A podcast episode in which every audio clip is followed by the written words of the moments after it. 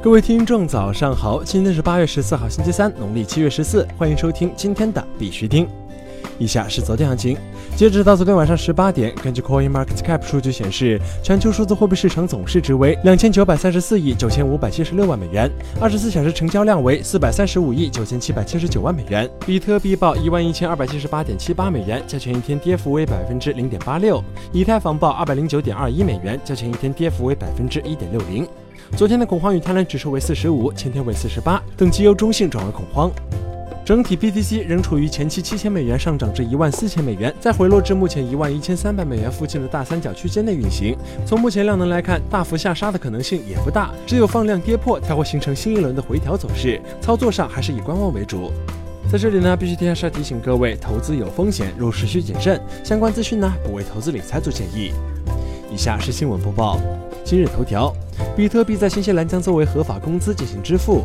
新西兰正在使工人使用比特币作为工资领取的形式合法化。由于比特币不是稳定的货币，新西兰强制要求所有收到比特币薪水的人必须通过政府交流平台立即将资金转化为法定资金，通过该方式来避免比特币的投机目的。此外，只有超过一定金额的工人才能够使用此选项，并且他们必须是在合法公司合同下工作的受薪雇员。这意味着所有独立承包商、自由职业者或演出者都无法利用比特币支付系统。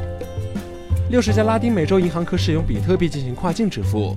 拉丁美洲最大的银行服务提供商之一 Bantoto 正在与加密货币交易所 Btax 进行合作，以促进比特币区块链的跨境支付。据悉，Bantoto 为十四个不同国家的六十多个金融机构提供服务，约两千万人使用 Bantoto 的资金管理服务。该合作关系意味着 Bantoto 客户将能够通过该公司的 BD Developers 项目提供的传统金融服务市场访问 Btax 服务。此外，银行可以访问 API 并控制整个跨境支付流程，且可通过比特币区块链实现透明度和可靠。靠性。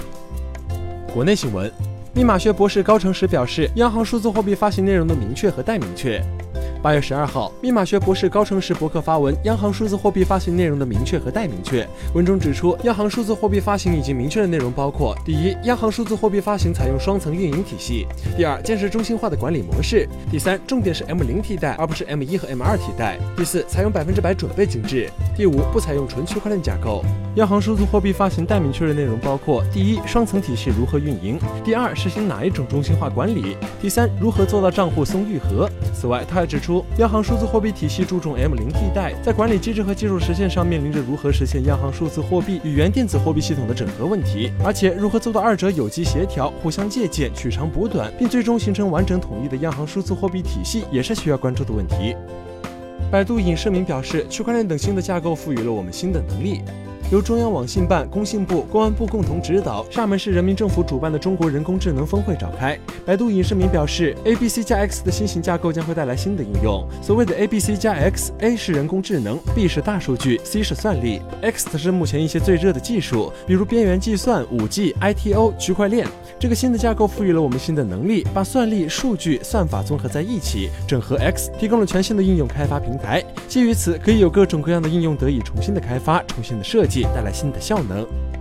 腾讯区块链为双层三高的定制性架构。据中国新闻网报道，区块链微信平台的发票夹功能即将上线，可实现区块链电子发票移动化报销及管理。腾讯区块链技术总经理李茂才透露，在项目过程中，腾讯公司得到了深圳市税务局的积极指导。在此基础上，腾讯区块链打造出双层三高的定制性架构。双层是指由税局核心节点加各种业务节点一起组成的双层链；三高是指高安全、高可用、高性能三大特性，可实现大规模组网，支持千万级企业参与、数亿级。用户使用。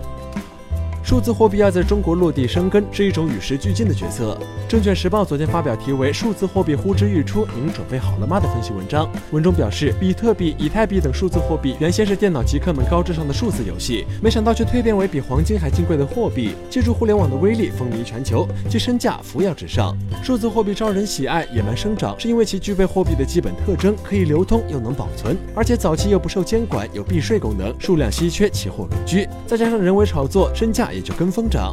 如今数字货币要在中国落地生根，不能不说是一种与时俱进的决策。文章提到，对数字货币和电子支付要进行区别性对待。国际新闻，FATF 没有开发新数字货币监控系统。此前，日经亚洲媒体报道称，多达十五个国家正计划组建全球数字货币监控系统。该系统将与反洗钱金融行动特别工作组一起开发，将收集并分享进行数字货币交易的个人信息和交易数据，以禁止在非法活动中使用加密货币。然而，这是一则假新闻，并没有形成这样的工作小组。FATF 高级政策分析师 Tony Nalen 在与媒体 Finance Mechanics 电话会议中证实，FATF 没有开发任何系统，不会拿走这些数据。毕竟 FATA 不是执法机构，也不会创造技术解决方案的业务，只是制定定标准并促进有效实施。美国证券交易委员会延迟决定三个比特币 ETF 建议，直至秋季。美国证券交易委员会周一推迟就比特币交易所交易基金的三项提议作出决定。比特币 ETF 今年早些时候由比特币资产管理公司和万亿 CK 和 SolidX 和 Wilshire Phoenix 提出，并已在纽约证交所阿卡和芝加哥期权交易所 BZX 备案。这些 ETF 都在寻求成为首个基于比特币的此类投资工具。这些文件于今年二月和六月发表在联邦公报上，开启了法律规定的二百四十天的最后决定。微软和印度信实工业子公司将在区块链等领域进行合作。据印度经济时报报道，印度信实工业旗下子公司 Geo 将同微软进行长期的合作，涉及云计算、人工智能等多个领域。信实工业公司公布的信息还显示，双方的合作承诺时间为十年。Geo 将与微软合作，加速数据分析、人工智能、认知服务、区块链、物联网、边缘计算等先进技术在中小企业中的应用。Geo 将在印度建设多个数据中心，微软则将在这些数据中心部署 Azure 云计算服务，以支持 Geo 的发展。亚马逊将其托管的区块链平台与云储存服务集成在一起。Amazon Web Service 正将其托管的区块链平台和云储存服务集成在一起。CloudFormation 是这家电子商务巨头网络服务部门的一部分，将支持该公司的区块链管理系统。CloudFormation 对 Amazon Web 服务的客户端免费，它充当客户端 Web 服务应用程序之间的复制和扩展工具，使不同 AWS 用例之间更容易共享数据。好了，今天的必须听新闻播报就到这里。更多区块链资讯呢，请关注我们的微信公众号 b i x u t i n g 下划线，也就是必须听的拼音加上一个下划线。喜欢的呢，点赞收藏，记得分享给身边的小伙伴哦。最后呢，感谢各位听众的支持，祝大家度过美好的一天。我们明天见。